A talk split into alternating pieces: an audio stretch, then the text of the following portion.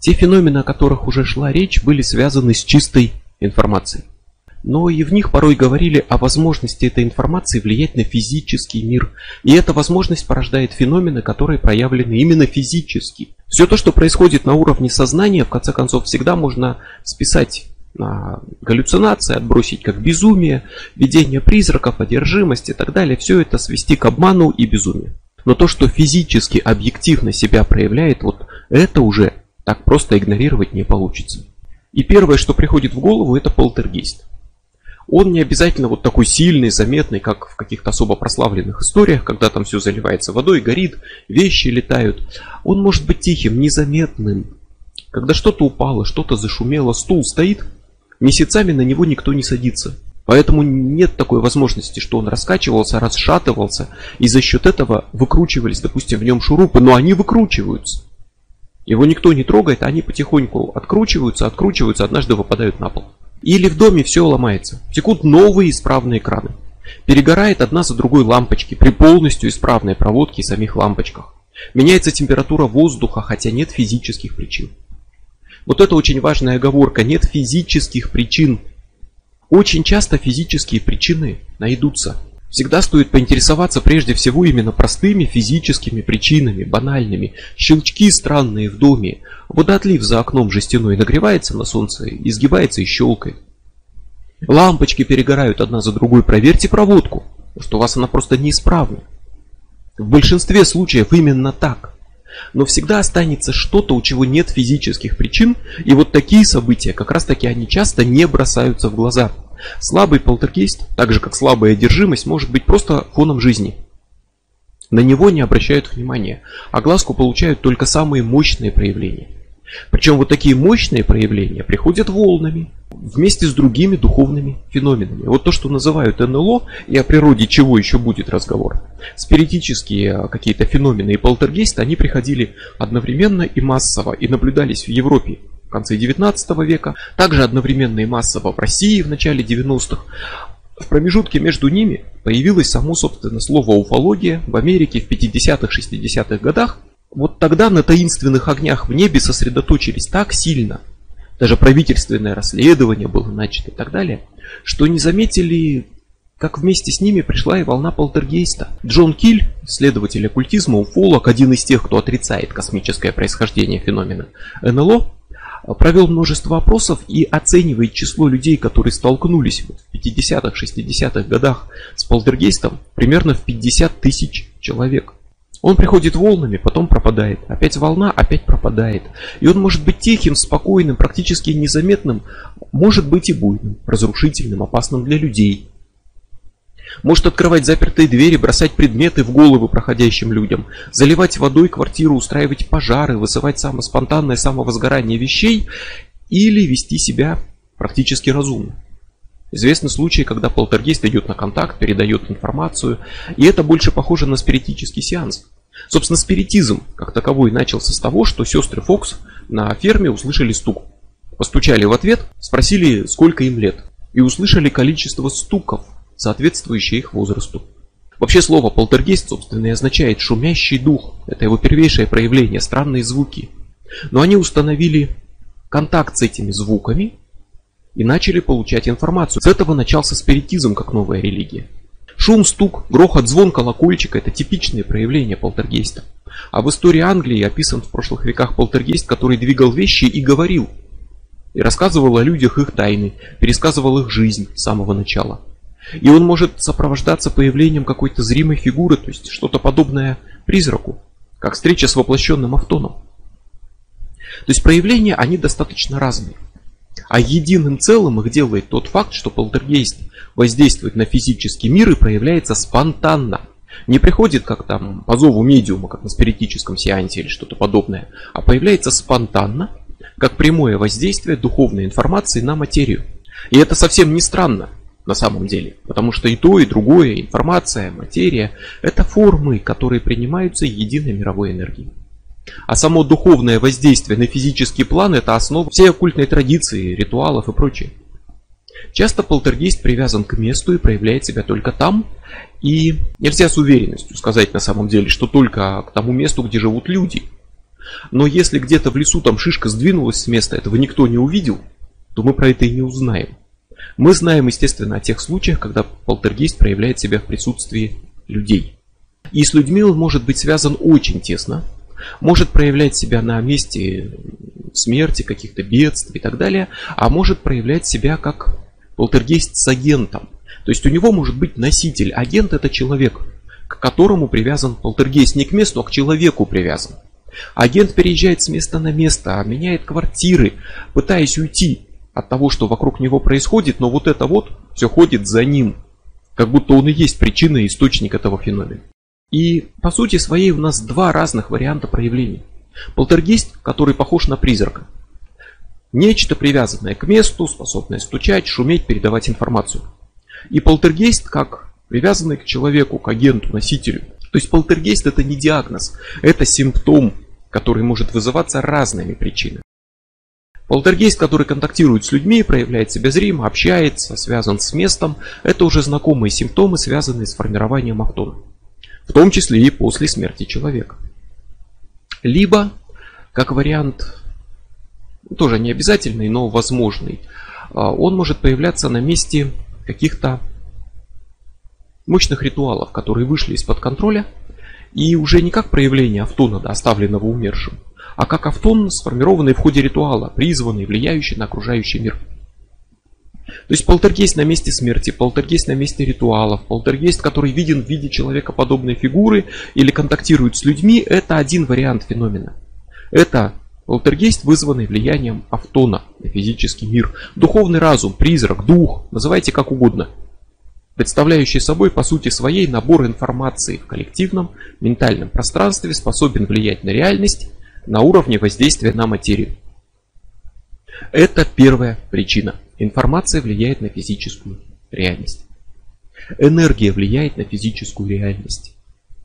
Духовная способна оказывать воздействие на физическое, сфокусированная воля может менять мир. Потому что мир един. И все физические проявления это всплески, волны на поверхности океана энергии. И удивительно не то, что сама энергия способна повлиять на материальный мир. Удивительно было бы, если бы не было такого влияния. Как вот если бы вы камень в воду бросили, а всплесков не, нет. Вот это было бы удивительно. Если немножко отвлечься от самого полтергейста, то отличный пример такого влияния на физический мир э, это тульпа. Тульпа это автон, по сути своей. Можно сказать, оживший образ, порожденный интенсивным сосредоточением одного человека или еще лучше группы людей. Группа, сплотившись, объединив свою волю, создает некий ментальный образ. И этот образ напитывается силой до такой степени, что становится буквально живым. Он становится достаточно реальным, чтобы его видели физически люди, вот со всем этим не связанные. Его можно сфотографировать с ним, можно контактировать, он влияет на материю. И это не просто массовая галлюцинация, это не просто какая-то информация, там, идущая из амниона. Потому что тульпу именно видят посторонние люди, которые не знают о том, что это такое. То есть тут исключены галлюцинации, самовнушение, попытка подыграть, пошутить и так далее. Тульпа вполне автономна, она видимая, даже осязаемая, она самостоятельно действует, а уничтожить ее может быть достаточно сложно. Интенсивное сосредоточение воли буквально сформировало автон и придало ему достаточно силы для физического проявления. Нет никакой резкой границы между информационным и вещественным. Веществом, энергией, духовным, физическим, все едино, мир един, все перетекает из одного в другое. Так что духовное воздействие на материю от воздействия физического на материю отличается только степенью сложности реализации, а не принципом. Еще одна восточная практика, которая очень наглядно это демонстрирует, это поклонение Идаму. Идам это образ просветленного существа, который используется для медитации в буддизме. Идамов почитают, им поклоняются, в их честь совершают ритуалы, медитируют. А, идамы очень разнообразны. Они могут быть гневными, мирными, могут выглядеть по-разному. Каждый адепт имеет какой-то свой взгляд на мир, свой характер, установки, и его идам соответствует именно ему. И адепт медитирует, делает этот образ все более и более реальным, придает ему огромную энергию прекрасно натренированного разума. Все это прекрасная обстановка для формирования мощного религиозного автона. Адепт отождествляется с этим идамом. Идам становится идеальным образом просветленного существа, с которым человек стремится слиться, стать единым целым, чтобы обрести вот эти качества просветленного существа, это может длиться годами. Точные техники тут э, закрытые, они передаются э, тибетском буддизме, тантрическом, как часть именно устной передачи, которую посвящают от учителя к ученику, это в книжках не пишут. И в конце концов, Идам буквально оживает. Его можно увидеть, прикоснуться, поговорить с ним. При этом он физически нереален. Еще одна цель такой практики – это познать пустоту всех феноменов. Идам есть, но его нет. Его видно, но он просто пустота, которой разум придал форму. Он сразу и реален, и нереален, и нет границы принципиальной между реальным и нереальным. И он автон, который проявляет себя на материальном плане, созданный вот этим мощным разумом адепта, который с ним работал. Автоны могут быть видимыми не как духовная информация, которая проникла в сознание и воспринята в виде образа, а буквально посредством обычного зрения. Призраков фотографируют, НЛО оставляют следы на радаре, порой наносят повреждения людям, как от радиации или ультрафиолетового излучения. Известны случаи гибели во время ритуалов, случаи физического нападения духов на медиумов. Автон может взаимодействовать с физическим миром и влиять на него. Автон это сгусток энергии. Весь наш быт сейчас стоит на том, что энергия воздействует на физический мир. Мы этим постоянно пользуемся, когда используем электроприборы и прочее. Энергии могут быть другими, суть остается той же самой. Автон взаимодействует с физическим миром, в том числе и как полтергейст. И это первый вариант того, что стоит за полтергейстом. Автон как сгусток энергии, он как такой духовный сквозняк, который пронесся и сдул бумаги со, со стола. Вот точно так же вот этот сгусток энергии пронесся и вызвал какой-то хаос, движение предметов и так далее. Вот именно такой полтергейст может формироваться на месте ритуалов, на месте чьей-то смерти. Он будет привязан к месту, где он сформирован. С таким полтергейстом можно общаться, установить контакты, получить послание. А второй вариант – это полтергейст с агентом. Тут тоже может быть автон. Просто привязанный не к месту, а к человеку, который буквально ходит следом за ним и создает эти феномены. Но все-таки в ситуации с агентом прежде всего стоит обратить внимание на самого агента. Полтергейст перемещается за человеком. Куда бы тот ни шел, полтергейст идет за ним. Человек переехал в другую квартиру, полтергейст начался в новом доме в этом. Полтергейст не просто привязан к человеку. В данном случае человек и есть этот полтергейст. Человек-агент не просто носит с собой феномен с места на место, а создает его. Он и есть причина феномена. Такой человек обладает силами, которые не понимает и не контролирует. И его собственные силы влияют на мир. Не внешние какие-то силы выкручивают болты там, из дверных ручек, двигают предметы, шумят и так далее, а он сам, не осознавая этого. Вот именно такой полтергейст ходит вслед за человеком, угасает на, по мере отдаления от него на расстоянии. И агент часто остается абсолютно спокоен, когда вокруг него происходит вот это вот все, воспринимает это без страха, без изумления, потому что такой полтергейст это проявление способностей самого человека, который он просто не может контролировать. И это подводит нас к важному моменту. Энергия, информация, вещество, все это едино, связано и влияют друг на друга. И это суть ритуальной работы. Вопрос. Как ритуал влияет на мир? Зажгли свечи, сказали слова, помахали руками, нарисовали какие-то символы. Как это влияет на мир? Никак. Ритуал не влияет на мир. Ритуал влияет на ваш разум. Настраивает его, наполняет нужными символами, фокусирует волю. А вот это уже влияет на мир. Ни слова, ни жесты, ни символы влияют на мир. Слова, жесты и символы влияют на ваш разум. Ритуал ведет за собой разум. Разум ведет за собой энергию. А энергия даже не просто влияет на мир, она и есть мир. Разум способен воздействовать на материю. А ритуал просто фокусирует усилия разума. Он как духовная лупа, которая помогает собрать вашу волю в одной точке. Вот как лупой собрали солнечный свет в одной точке, там загорелся огонь. Вот так и ритуал собирает вашу волю.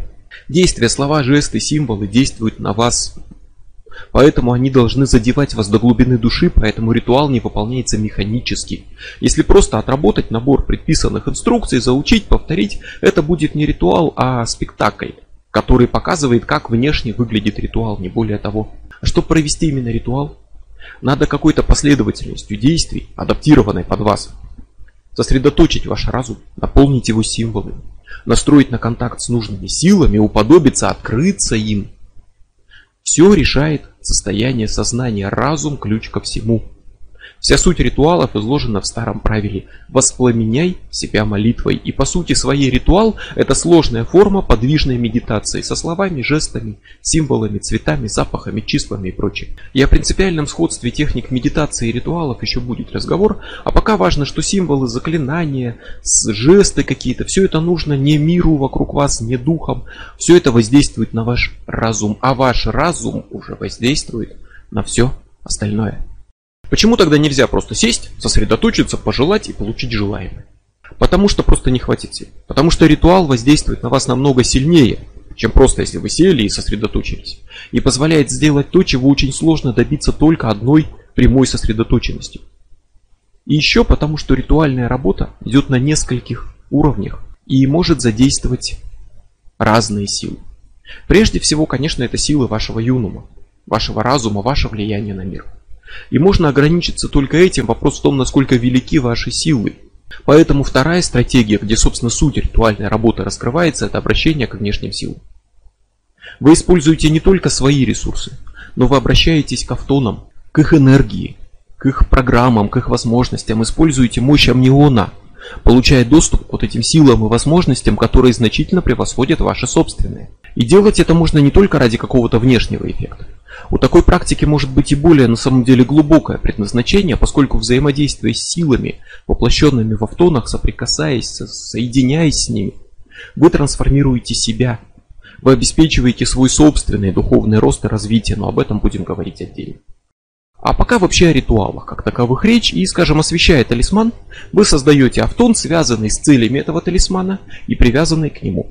Формируя вот символическим ритуалом образ того, как определенный человек выздоравливает, вы создаете набор информации, такую программу, связанную с его выздоровлением, то есть создаете автон вокруг вот этой идеи выздоровления, исцеления сформированной, и направляете его к человеку, чтобы этот автон оказывал воздействие на пациента и ускорял выздоровление. Вы не планируете там каждый шаг на пути будущего достижения цели. Вы делаете ритуал, запуская программу, а дальше уже эта программа будет исполняться, можно сказать, что дальнейшая забота вот этого авто. Если выполняя такой ритуал вы использовали только свои силы, то вот именно ваши силы, в меру ваших личных возможностей, будут обеспечивать достижение успеха. Но если вы обратились к внешним автонам, к божественным каким-то автонам, мощным, существующим в поколениях, то есть напомню, это огромные силы, которые были в них сосредоточены, то вы зачерпнули немножко их силы, вы соприкоснулись с огромным источником энергии. Вы словно взяли свою свечу и зажгли ее от большого горящего костра. Вы зачерпнули часть силы вот этого мощного автона Бога, Духа, Демона и направили ее на свою цель. Это огромная подпитка, и вы получите гораздо больше, чем могли бы обеспечить своими личными усилиями. Вы не свои силы направляете, вы перенаправляете существующие силы мироздания, изменяете их течение. Это гораздо эффективнее, чем делать все самому. И если вы обращаетесь к внешним силам, то в вашем распоряжении два варианта проведения ритуала. Две классические стратегии церемониальной магии – инвокация и эвокация. Инвокация – это ключевая часть большинства ритуалов, это обращение напрямую к божеству, то есть к древнему автону, который хранит огромный запас сил, посвященных какой-то конкретной теме. Любовь, война, богатство и так далее. Это персонификация сил природы. Это образ, через который можно достучаться до этих сил. Это действительно огромный источник энергии. И это не значит, что автон Бога появится перед вами, там придет, скажет, что хотел, давай рассказывай. Это значит, что вы именно подключаетесь к амниону как к источнику энергии, вступаете с ним в контакт и используете его силу. Пропуская ее через себя, вы открываетесь этому божеству и становитесь едины с ним. Ну или даже точнее сказать, вы открываете для себя, что и так были с ним едины. Сила мироздания, воплощенная в этом божестве, как в персонифицированном образе, проходит сквозь вас. Вы воплощаете ее в себе. Временно, в небольшой степени, но воплощаете и направляете ее как свою собственную. Через взаимодействие с автоном вы получаете доступ к новым силам, к новым программам, которые становятся на время ритуала частью вашего юнума и позволяют сделать то, что не под силу вам в обычном состоянии. Но чтобы обратиться к силе, чтобы призвать ее, воплотить ее в себе, надо иметь с ней сродство. Вы принимаете эту силу в себя, это как ибур, легкая благотворная одержимость. И общее правило продолжает действовать, что постановить контакт с чем-то, надо к этому тянуться, надо испытывать сродство, открываться этой силе. Вот как монахи не становились одержимы демонами, как христиане, евангелисты говорят, что на них сходит Святой Дух, так и вы должны иметь связь с силой, которой взываете. Слова, жесты, запахи, благовония, они не призывают божество, они вас настраивают на контакт с ним. И этого контакта вы должны жаждать до глубины души. И вы не можете вызвать то, что вам не знакомо. Нельзя прочесть там в словаре описание какого-то божества и надеяться, что вы сможете к нему обратиться. Вы, да вот тот автон, к которому вы обращаетесь, должен быть знаком, понятен. Вы должны знать, понимать его, тянуться к нему, открываться ему. В современной оккультной практике, как и тысячи лет назад на самом деле, люди обращаются к древним богам разных религий, разных народов. К египетским, греческим, римским, скандинавским. Религий этих давно нет. Народов этих давно нет. Но тогда получается, что эгрегора, например, древних египтян или аутентичной там древнегреческой религии тоже давно нет. Почему тогда с этими божествами все еще работают? Почему эти автоны откликаются и существуют? Потому что эти божества давно вышли за узкие рамки эгрегора своей первоначальной религии, за рамки самих Древней Греции там, или Египта. Они стали частью всей западной цивилизации. Они не были забыты с приходом христианства. Они стали частью культуры, искусства, вошли в астрологию, стали аллегориями природных сил, но не исчезли. И если вы сейчас обращаетесь к греческим божествам, вы делаете это не как греческий жрец, а как современный оккультист. Древних греков нет. Религии древних греков нет. Современное язычество далеко не то, что было прежде, оно именно современное. Но то, что было прежде, вам и не потребуется. То, с чем вы можете находиться в наши дни в контакте, чтобы обратиться к этим божествам, это не эгрегор древних греков, там римлян и прочее, их религии, а эгрегор западной магии. Старые боги все еще среди нас. И когда вы практикуете инвокации, обращаетесь к ним, проводите ритуалы, вы соприкасаетесь вот этими силами мироздания, которые они воплощают. Вы объединяетесь с ними и продвигаетесь по пути осознания своего единства с миром вообще. А технические инвокации это текст который читается в ритуале. Обращение к Богу, как молитва, гимн, но это внешняя форма. Чтобы инвокация имела смысл, вам предстоит подкрепить ее внутренней работой. В вашем сознании формируется полный мысленный образ божества. В деталях, с символами, с атрибутами. Вы пишете текст, образцом которого могут служить прекрасно античные гимны, вы обращаетесь к божеству по имени, рассказываете о нем, перечисляете его атрибуты с полным осознанием смысла того, что произносите, делаете, вы визуализируете его, вы настраиваетесь на нужную волну, это создает непоколебимый мысленный образ. Нужного автона, фокусирует вашу волю на нем, и вы находите нужную информацию. Вы устанавливаете контакт, вы призываете божество и провозглашаете свое единство с ним. Открываетесь ему и стремитесь ощутить это единство – вы становитесь подобны ему в своем разуме и находите его в амнионе так же, как медиум находит личный автом умершего. И вы открываетесь его силам, говорите, действуете от имени божества, достигнув единства между собой и ним. И речь только об обращении к божеству. Немыслимо было бы пытаться использовать подобное там для демонов или каких-то произвольных духов. Божественные автоны сильны, гармоничны, воплощают силы природы, но пытаться слиться с автоном демона, который несет программу хаоса, разрушения и так далее, значит просто пытаться сделать себя одержимым. Вам нужен Ибур, а не Дибук. Вам нужно благотворное получение программ, сил из внешнего источника, а не вторжение безумного паразита. Вам нужно, можно сказать, обновление для вашего разума а не вирус. На время вот этой работы вы маленькое земное воплощение божества. И вот в это время вы отдаете команды духом, заряжаете талисманы, делаете что-то еще не от себя лично, а той силой, которая проходит сквозь вас, используя силу этого автона. Она значительно превосходит ваши личные возможности. И пройдя сквозь вас, она оставит вас след. Во время ритуала вы буквально стали едины с какой-то частью Вселенной, с какой-то мировой силой. Это краткое единство поможет сделать шаг вперед на пути вашего духовного роста. Шаг к осознанию вот этого единства, к объединению даже уже со временем не с какой-то одной силой, а со Вселенной в принципе. Это может быть, собственно, вашей основной целью. Ритуал не обязательно меняет что-то вокруг вас физически. Ритуал может быть изначально призван изменить вас изнутри. Но это касается именно мощного, гармоничного, божественного автона, воплощения каких-то уравновешенных сил мирозданий. В остальных случаях делать так не надо, не надо принимать в себя, что попало. Даже временно под контролем не стоит сливаться с чем-то еще. Если вы обращаетесь к чему-то менее гармоничному, к чему-то хаотичному, демоническому, надо наоборот четко разделить свой юнум и автон, с которым пытаетесь установить контакт. Вашу информацию и его информацию не надо смешивать. И тогда автон выступит в роли отдельного самостоятельного существа с которым налажен контакт и который должен быть отделен от вас. Вот это уже вторая техника эвокации. Эта техника уже не такая, скажем так, обязательная. И перед эвокацией всегда выполняется сначала инвокация божественной силы. Вам не надо быть с тем, к кому вы обращаетесь, в данном случае на равных. Вам надо быть всегда на ступеньку выше, поэтому сначала вы заручаетесь вот этой силой мощного божественного автона, пропускаете ее через себя, воплощаете ее в себе, а уже эту силу после инвокации используете для того, чтобы провести эвокацию, призвать, например, духа, в некой зримой форме установить с ним контакт. Вы должны быть сильнее его. И вы должны быть разделены с ним, и для этого традиционно используются два символа, это круг и треугольник. В круге находится маг, а в треугольнике заключен дух.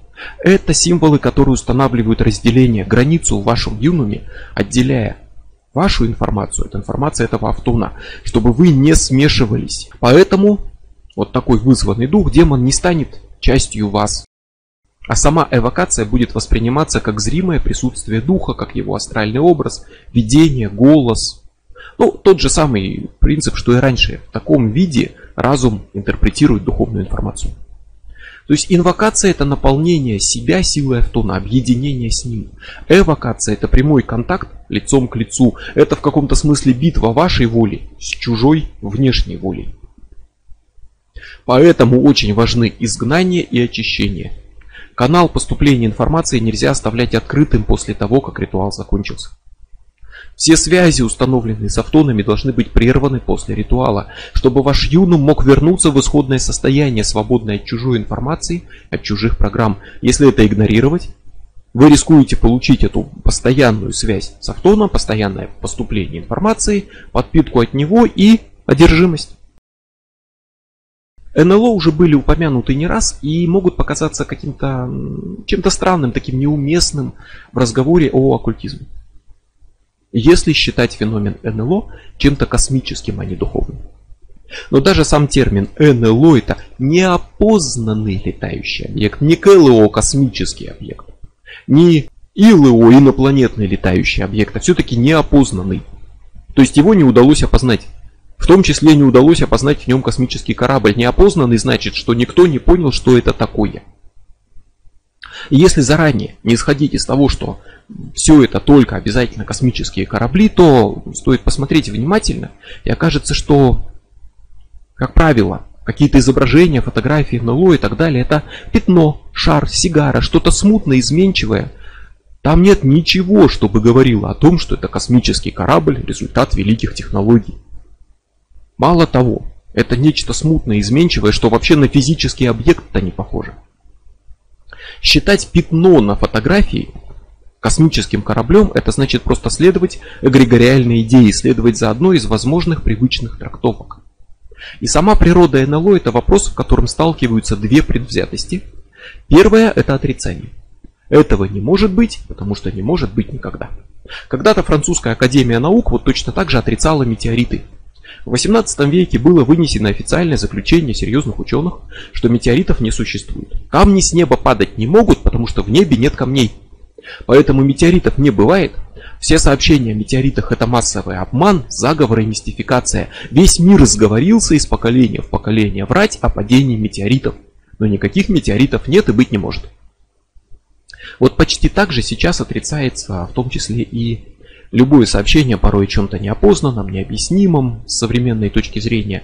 В том числе идет отрицание и чего-то вот такого, что называют НЛО, в том числе ярое отрицание в оккультных кругах и люди, которые вызывают демонов, говорят с ангелами, говорят о посланиях духов, а при этом категорически отказываются даже обсуждать тему того, что в небе кто-то видел светящийся там огонек.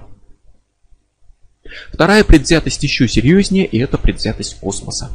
Энтузиасты космической природы НЛО заранее принимают эту космическую природу как объяснение всего в мире. Свечение – космический корабль. Видение – космический корабль. Пятно, светящийся шар, отблеск на линзе камеры, отражение люстры в оконном стекле, стая куликов, воздушный шарик, облако. Все космический корабль. Содом и Гамора – крушение НЛО. Будда, Иисус – пришельцы. Наскальные рисунки – изображение контактов с инопланетянами. О чем бы ни шла речь, сразу говорят – это пришельцы. И даже не важно, о чем конкретно шла речь. В любой непонятной ситуации сразу во всем винят космические корабли и инопланетян. Это при том, что нет никаких материальных свидетельств. Как было с Нейси, со Снежным Человеком и прочее. Вот там вроде бы кого-то ловят, ищут, а материальных следов нет. Вот так же и здесь. Что-то видят, что-то фотографируют, но это всегда смутное, размытое. И нет никаких четких материальных свидетельств. Нет четких фотографий, на которых видно, что это космический корабль, просто пятно. Нет ничего. Но на самом деле все дело здесь просто в интерпретации духовного опыта. Человек видит что-то, что ему непонятно. Что делает разум? Пытается понять, в этом суть разум. Он мыслит, он хочет понять. Пытается осознать происходящее. И для этого он укладывает новые впечатления в привычный шаблон мышления. Человек, который привык к идее ангелов, видит в небе сияние и говорит, что это ангелы небесные.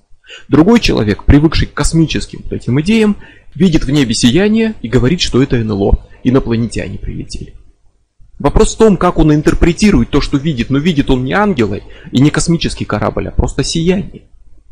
Но человеку космической эпохи, современному человеку, мысль о космическом корабле более привычна обычно, чем мысль об ангелах, о нечистой силе. Поэтому чаще это все объясняют проделками инопланетян. Но это исключительно вопрос того, как человек объясняет себе то, с чем столкнулся. И на самом деле в историях о нечистой силе, в религиозных преданиях и в историях об НЛО очень много общего. Лес когда-то был домом для людей, люди там жили. Поэтому истории о встрече с неведомым лесным существом были историями про лешего, про дух, живущий в лесу. В наши дни вот такой же опыт могут расценить как встречу со снежным человеком. И то, и другое автоны, с которыми удалось вступить в спонтанный контакт. Но лес теперь не дом. Лес теперь место для пикника, куда мы иногда приезжаем. Дом – это каменные джунгли. Бетон, стекло, асфальт. Мы не смотрим больше в тящу леса, мы смотрим в небо, в космос. И вот эти же истории, которые были историями про Лешего, стали историями про пришельцев из космоса. Интерпретация изменилась, а истории не изменились. Термины уфология, НЛО, летающие тарелки, это все появилось в середине 20 века. Но люди всегда что-то такое видели. Год 1846, Максим Гуйро и Милан Калве, французские подростки, видят горящий шар, который парит над их полем. Шар приземляется, из него выходит светящееся существо и начинает говорить с детьми. В наши дни сказали бы, что это пришельцы. Но для католических детей XIX века это была встреча с Девой Марией. Может быть это пришелец выдавал себя за Деву Марию? Допустим, что это так. Но тогда не имеет никакого смысла рассказ, который передал этот пришелец, потому что он говорил, что наступят безбожные времена, когда люди впадут в грех, отвергнут веру в Бога, перестанут почитать Христа и утонут в ересях. Точно так же Фатимская дева, которую тоже уфологи записывают в ряды инопланетян, проповедовала именно религиозные идеи. И это не такой уж редкий на самом деле сюжет, когда пришельцы говорят о вере в Бога, о религии, причем о земной религии очень часто. То есть космические проповедники земной религии, которые прилетели на Землю, чтобы рассказать землянам о земной религии. Довольно-таки абсурдная ситуация. Скорее гораздо, что это просто встреча с автоном, как и раньше. А Дева Мария это или пришелец, это просто интерпретация. Люди 19 века не думали о космосе. Их понятие технологии ограничивалось паром и первыми опытами с электричеством. И множество историй 19 века рассказывают о людях, которые видели летающий корабль. Но не космический, а буквальный. Или пароход, или парусник. В конце 19 века было очень много. Это время, когда начал меняться мир, когда начал наступать новый эон, о чем еще поговорим. Это время бума, такого взрыва духовных явлений, спиритизма, полтергейста и встреч с чем-то неведомым в небе. И тогда это неведомое выглядело как летающие корабли, буквально с мачтами, с парусами. Они появлялись много раз в разных местах, и стандартные такие сюжеты встреч с ними это либо с корабля бросают веревку, цепляют человека и пытаются туда поднять наверх, или якорь цепляется за какое-нибудь дерево, скалу, и сверху спускается человек, обрезает веревку, и корабль улетает в небо. Слишком абсурдно для проделок космического разума. Сложно представить себе, что пришельцы из космоса пролетели миллиарды там световых лет, прибыли на Землю, чтобы притвориться парусником, а потом застрять, зацепившись якорем на веревке за деревом. Но это вполне в духе видения Автонов. Причем видения религиозного, потому что сразу это в глаза не бросается, но вот этот старый сюжет с летающими кораблями несет религиозную символику. Корабль – традиционная иконографическая форма условного изображения церкви. На иконах на многих есть изображение корабля, на котором плывут праведники. Корабль – это церковь. Якорь этого корабля – это крест. И якорь – это вообще одно из общепринятых символических форм обозначения распятия.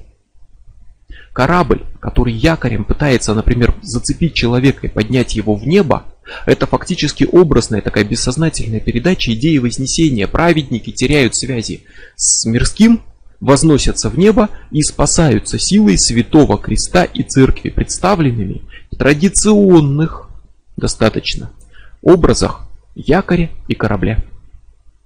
Таких кораблей было много в 19 веке. Но в 1123 году в Лондоне люди видели, как летающий корабль опустился с неба, зацепился якорем за стену, его пассажирам пришлось рубить якорный канат. То есть обрывать связи небесного корабля с грешной землей. В наши дни любое видение в небе сразу объявляют космическим кораблем, но едва ли пришельцам получится пересечь галактику на паруснике или на пароходе. Уже упоминалось мнение богословов прошлого, которые считали, что шар это идеальная форма для проявления духовной идеи в материи. Поэтому светящиеся шары в небе воспринимались как явление ангелов. Юнг считал, что НЛО это психический феномен, порожденный коллективным бессознательным. Именитые уфологи Жак Вале, Джон Килли отрицали связь НЛО с космосом. Джозеф Хайнек лидер, основатель уфологического общества ЦУФОС и руководитель проекта «Синяя книга», прославленного расследования феномена НЛО, проведенного американским правительством, отрицал связь НЛО с космосом. Деятели церкви не раз объявляли НЛО демонами и рекомендовали, например, креститься при виде летающих тарелок. Мирча Илиада приводит свидетельства о шаманах, для которых встреча с духом, давшим им шаманскую силу, выглядела как встреча со спустившимся с неба огненным шаром. Это можно сказать, что это пришельцы, это космический корабль. Но это не космический корабль, это огненный шар. И тут нет ничего в видении огненного шара, что указывало бы на космос, на технологии, на инопланетное происхождение. Каббалист Цедехия, которому приписывается огромное количество чудес, взялся однажды показать миру духов воздуха, сильфов. Он вызвал их молитвы, и в небе появились образы летающих кораблей и существа с серебристой кожей. И в наши дни утверждение, что в небе появились серебристые существа, сочли бы, конечно, э, сообщением о пришельцах в скафандрах. Но этих существ каббалист вызвал молитвой и ритуалом. Вряд ли пришельцы откликнутся на ритуалы, прилетят срочно к нам на Землю, потому что им помолились. Так приходят автоны, а не инопланетяне. И если внешне их невозможно отличить, то придется признать, что сами инопланетяне такие же автоны, как и все прочие. Даже если их называют не сильфами, а гуманоидами. Внешность тех, кого считают пришельцами, часто точно соответствует тому, как выглядят духи и ангелы. Сами истории о пришельцах повторяют истории о встрече с нечистой силой, эльфами, лешами. А вот частый сюжет в историях о нечистой силе. Черт или леший садится к мужику в телегу, телега останавливается и лошади не могут сдвинуть ее с места. А про седьмого президента США Эндрю Джексона рассказывают, что он однажды застрял в дороге, лошади встали и просто не могли сдернуть карету. Она не ехала. Он вышел, там ходил вокруг кареты, пытался понять, что происходит, зацепиться было не за что, а потом услышал голос, который сказал «Все в порядке, генерал, можете ехать». И после этого лошади свободно тронулись с места. Во время явления Фатимской девы в окрестностях заглохли тогда еще немногочисленные автомобили. А самый типичный современный элемент рассказа про НЛО это как при появлении летающей тарелки глохнут все автомобильные моторы. То есть появилось нечто и остановило транспорт. Леший сел в телегу, НЛО заглушило моторы. Форма изменилась, приспособилась под технологии, а история осталась та же самая. Из века в век люди рассказывают одни истории. И только в наши дни то, о чем идет речь в этих историях, стало считаться чем-то неземным и космическим, но феномен с нами был всегда. И тогда у нас два варианта. Или люди в наши дни называют словом НЛО то же самое, что всегда считали ангелами, эльфами, нечистой силой. Или люди всегда встречали пришельцев, но принимали их за ангелов, леших, нечистую силу. Могут ли НЛО быть автонами? Да, могут. Форма контакта с ними вполне типичная для встречи с автонами. Светящийся шар, облако, диск – универсальная форма, которую принимает автон, не несущий достаточной информации о его внешнем воплощении.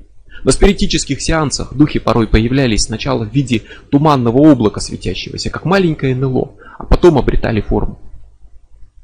И тогда НЛО – это современная интерпретация духовного опыта, еще одна встреча с автоном. С другой стороны, могут ли все вот эти видения, контакты с нечистой силой, ангелами, демонами, духами, так похожие на историю об НЛО, быть встречами с реальными высокоразвитыми существами, которые пролетели сотни световых лет, чтобы попасть на нашу планету? Нет. Но стоит ответить подробнее, почему нет. Если то, что называют НЛО, это реальная технология, то НЛО должны быть буквальными материальными объектами. В это сразу не вписываются то, что называют жидкими НЛО в уфологии. А, объекты, которые могут разделяться на части, сливаться, менять форму, ведут себя как капля жидкости, а не как материальный объект. Еще сильнее в это не вписываются упомянутые пароходы, парусники 19 века и вообще потрясающее разнообразие самих объектов. Капли, парусники, летающие шары, треугольники, диски, туманные пятна, сигары. Видения изменчивы, автоны предстают в разных формах. А технологический объект должен выглядеть всегда примерно одинаково. Самолет и вертолет сильно отличаются между собой. Но они металлические, они шумят при движении и так далее. Они не будут бесконечно разнообразны. Поэтому объективно достоверно существующие жители иной планеты, которые прилетают на буквальных космических кораблях, должны выглядеть всегда примерно одинаково, и они сами, и их корабли. Но внешность пришельцев тоже бесконечно разнообразна. Их описывают то как огромных, то как крохотных. То они лысые, то лохматые, то похожи на животных, то не отличаются от людей. В 1954 году описано явление летающей тарелки, на которой прилетели гномы. Настоящие гномы, маленькие человечки в разноцветных колпачках, как в мультиках рисуют. То есть это смешение образов старой низшей мифологии, гномы, духи земли, и новой мифологии, мифологии НЛО. Тут, кстати, важно понять, что слово мифология не означает выдумка, сказка. Мифология строится на попытках выразить духовный опыт, передать встречу с миром, который выходит за рамки материального существования. Миф очень важен. И в данном случае два мифа смешиваются между собой. И еще один момент, который не вписывается в космическую теорию, это многочисленные религиозные и мистические истории контактов, таких проходящих через всю историю человечества. Не только в наши дни люди кого-то там встречают, кого называют пришельцами. Люди всегда кого-то встречали. Святой Антоний встретил в пустыне странное существо. Вот уфолог тут может сказать, что он встретил инопланетянина.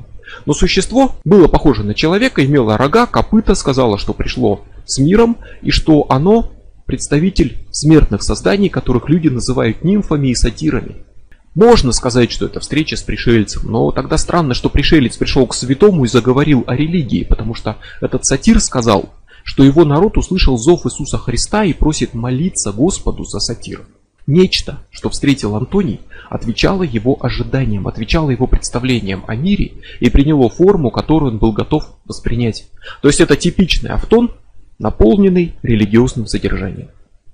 Описаний таких встреч очень много. Святая Маргарита Антиохская покорила дракона. Святой Симеон вылечил раненого дракона. Святой Георгий прославлен как победитель дракона. И нет им числа. И никто не нашел остатки дракона. Его труп, его кости. Потому что, естественно, дракон не живое существо из плоти и крови, не гигантская ящерица, не динозавр, а дракон воспринимается символически как одно из многочисленных воплощений сатаны. И христианские святые, для которых была важна идея борьбы с сатаной, встречают образ сатаны в виде вот такого дракона. Это дракон Автон. внешний образ идей, хранимых амнионом. Он воплощает в себе представление о грехе, искушениях, отказе от пути святости. То есть встреча святого с драконом – это встреча с воплощением, фактически воплощением страха перед образом сатаны, который надо перебороть. Это форма встречи даже со стражем порога. Но суть в том, что это встреча с автоном, это духовный опыт, который разум воспринимает в форме видения дракона, как ему привычно. Но при этом христианин Антоний встретил сатира, который связан с языческими религиями. А отшельник святой Павел Фивейский встретил кентавра, еще одного античного персонажа. И то, и другое случилось во время становления христианства, на заре христианской эпохи, когда сильное античное язычество только-только начало уступать место новой вере. Когда смешивались между собой старый и новый мир, это позже, в эпоху расцвета христианства, люди начнут видеть ангелов, Деву Марию и так далее. А начало нашей эры – это переходный период. И в мышлении людей, в их духовном опыте, в видениях смешивается старое и новое, языческое и христианское. Иисус, Мария, но с ними все еще сатиры, кентавры. Это смешение образов одного мира и другого одной и другой эпохи. И точно так же космические гномы, которые прилетели на НЛО. Или Дева Мария, которая выходит из светящегося шара, опустившегося с неба. Это смешение образов старого мира, полного нечистой силы, и нового мира, полного НЛО и пришельцев, потому что и то, и другое не телесные существа, а автоны, создание информационного мира, образы, в которых человечество готово принимать свой духовный опыт. Мы стоим на стыке двух эонов, двух разных исторических эпох с разными символами и разным мышлением. Религиозное почитание ангелов, страх перед демонами уступают позиции мыслям о космосе. И автоны принимают новую форму, космическую, хотя порой еще смешивают эту новую форму со старой. Третью причину, по которой нельзя признать удовлетворительной вот эту космическую гипотезу, дает нам поведение самих пришельцев, которое порой оказывается абсурдным абсолютно. От представителя буквального высшего космического разума, который имеет цель, который преодолел огромные расстояния, чтобы повстречаться с людьми, можно ожидать разумного поведения. Порой говорят, да, что их разум не объясним для нас, что неисповедимы пути пришельца, и мы не можем судить о их поведении, но все-таки не стоит ждать от представителя реального высшего разума какого-то абсолютного безумия. А вот плохо сформированный автон, который несет обрывочную, фрагментированную какую-то программу, может вести себя странно. Как духи на спиритических сеансах, которые говорили бессмысленные вещи и издевались над собравшимися. И пришельцы порой как раз таки ведут себя не как высший разум, а как вот такие недоделанные немножко автоны. Во множестве историй пришельцы, например, рассказывают одну историю. Они пролетели полгалактики, у них сломался космический корабль, и им нужно земное оборудование для ремонта. Так говорят в наши дни. И так говорили, например, в 1897 году, очень богатом на такие феномены, когда на землю техасского фермера Джона Барклея приземлилась некая светящаяся летающая машина. Пассажиры этой машины сказали, что прилетят из никуда в Грецию, по их словам. И им нужны срочно напильники, машинное масло, каленые резцы и медный купорос.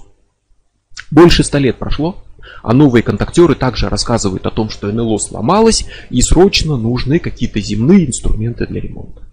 Известны контакты, в которых существа, вот которых машинально объявляют посланцами высокоразвитой, мудрой высшей цивилизации, кидают в людей картошкой, угощают их лепешками, блинами, устраивают скандалы со случайными прохожими.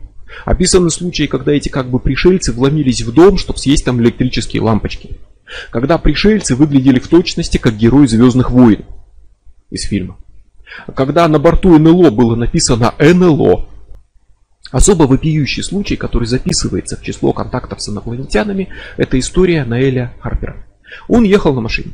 И рядом с ним появилась полупрозрачная какая-то человеческая фигура, которая прошла сквозь, ну, собственно, машину и зависла в воздухе.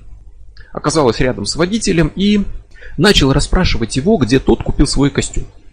Снова, снова с разными формулировками фигура спрашивала, где я купил костюм, это где купил костюм, а костюм-то где купил, где я купил свой костюм. Пока в конце концов Харпер просто буквально не послал его куда подальше, после чего фигура поднялась в воздух, прошла сквозь крышу автомобиля и исчезла. Вот это записывают в ряды странных, абсурдных, но контактов с инопланетянами. С какой бы стати вообще, во-первых, пришельцу интересоваться покупкой костюмов, а самое главное, разве хоть что-то здесь говорит о космосе? Разве хоть что-то здесь говорит просто о контакте даже с чем-то материальным или разумным? Если не убедить себя заранее, что все странное в нашей жизни происходит из космоса, что все это происки инопланетян, которым вот больше заняться в галактике нечем, кроме как устраивать мелкие пакости случайным землянам, то в этой истории не найти намека ни малейшего на космическую природу феномена. Зато этот прозрачный человек внешне походил немножко на жену самого Харпера, которая находилась в другом городе, и это напоминает об упомянутом феномене билокации, когда человек в одном месте присутствует телесно, а в другом астрально, в образе проецируемой туда информации. И само по себе полупрозрачная фигура, которая проходит сквозь стены, которая, ну, как-то абсурдно пытается общаться и так далее, это больше похоже на встречу с призраком, чем на что-то инопланетное. А в 1954 году во Франции приземлился некий летающий котелок огромный, из которого вышли два человека в рабочих комбинезонах и спросили, в какой стране Париж. Американец Гарри Уилкокс э, сообщал о встрече с пассажирами НЛО, которые приземлились на его огороде, чтобы обсудить вопросы применения удобрений в сельском хозяйстве. И они же передали пророчество, согласно которому в течение года погибнут два космонавта США. Джон Гленн и Вирджил Грис. Причем один из них действительно погиб, но только через три года, а второй прожил еще успешно полвека. И все это было бы очень странным поведением для высокоразвитых сверхразумных существ, которые пролетели какое-то грандиозное расстояние с какой-то важной миссией и вот так себя ведут. Но все это вполне вписывается в рамки историй о встречах с автонами. Люди вступают в контакты с автоном. Изменчивым, тонким, нематериальным. И в зависимости от того, на что готов и лично сам человек, и все человечество в целом, контакт с духовной информацией воспринимается как встреча с феями, кентаврами, драконами, эльфами, инопланетянами, Девой Марией, летающей тарелкой, снежным человеком, Несси, призраком или как-то еще. Но чем ближе к нам космос, чем больше людей становится частью мощного уже крепкого эгрегора уфологов, чем больше культов НЛО возникает в мире, культов, которые поклоняются Богу инопланетянину, тем чаще новые видения приходят в образах не религиозных, а космических. И феномен НЛО не космический, а духовный феномен, информационный, новая форма духовного опыта, воспринимаемого. Теми, для кого космические полеты стали привычнее, чем мысли об ангелах. Это новый образ, принимаемый автонами в согласии с ожиданиями новой эпохи. НЛО – духовный феномен, информационный, а не космический. НЛО – это автоны, такие же, как видение ангелов, демонов и так далее. Но если мир един и управляется едиными законами, если они одинаковы в любом его месте, то те же процессы, которые привели к появлению жизни на Земле, должны привести и к жизни в других местах Вселенной – может ли там быть иная жизнь? Да. Может ли там быть иной разум? Да, несомненно. Но это не значит, что все живые существа подобны нам. Что они мыслят, как мы, и стремятся к тем же целям, что и мы. Это мы хотим попасть в космос. Мы строим техническую цивилизацию, и мы проектируем космические корабли. И мы заранее уверены, что если где-то во Вселенной есть кто-то еще, то он такой же, как мы, он хочет того же и также строит космические корабли. Но это наши желания и наш путь развития, а не их. Кто сказал, что другие разумные существа будут именно высокоразвитыми в плане науки и техники? Что у них именно техническая цивилизация, что им будет интересен космос, что они нашли способ физически путешествовать к звездам, что они вообще космосом интересуются? А если и так, то кто сказал, что они полетели в нашу сторону, а не в противоположную? Причем именно в это вот время, когда существует человечество, а не миллион лет назад. Само стремление выйти за рамки своей планеты – это естественная часть развития. Это результат тех маяков, которые ведут нас вперед по пути жизни, о которых мы еще поговорим. И нам предстоит выйти однажды за эти рамки и встретить какие-то иные формы, иную жизнь, порожденную иной эволюцией иной планеты. Но эти формы жизни, они не слетелись все сейчас на Землю, не кружатся в небе в виде вереницы бесконечно разнообразных НЛО, которые спрашивают, где вы купили костюм, моргают огоньками и воруют электрические лампочки. Сами НЛО это просто новая форма вечных духовных феноменов. Это автоны нового мира, который устремил взгляд в космос. А встреча с теми, кто населяет иные планеты, она может произойти где-то в каком-то будущем. Но сейчас мы не одиноки. Прямо сейчас рядом с нами действительно есть иной разум. Но это разум не инопланетный, и он не воплощен в физическую оболочку. Этот разум – разум аэтерна. Автоны были лишь наборами информации, которые иногда и с некоторой натяжкой можно считать личностями, далекими от того, что представляет из себя человеческая личность. А вот аэтерны – это буквальные разумные существа, личностные существа не физической природы. И они рядом с нами. Иной разум рядом с нами, мир вокруг нас полон разума. Но чтобы понять его природу, придется сначала обсудить реинкарнацию и возможность жизни юнума после смерти тела.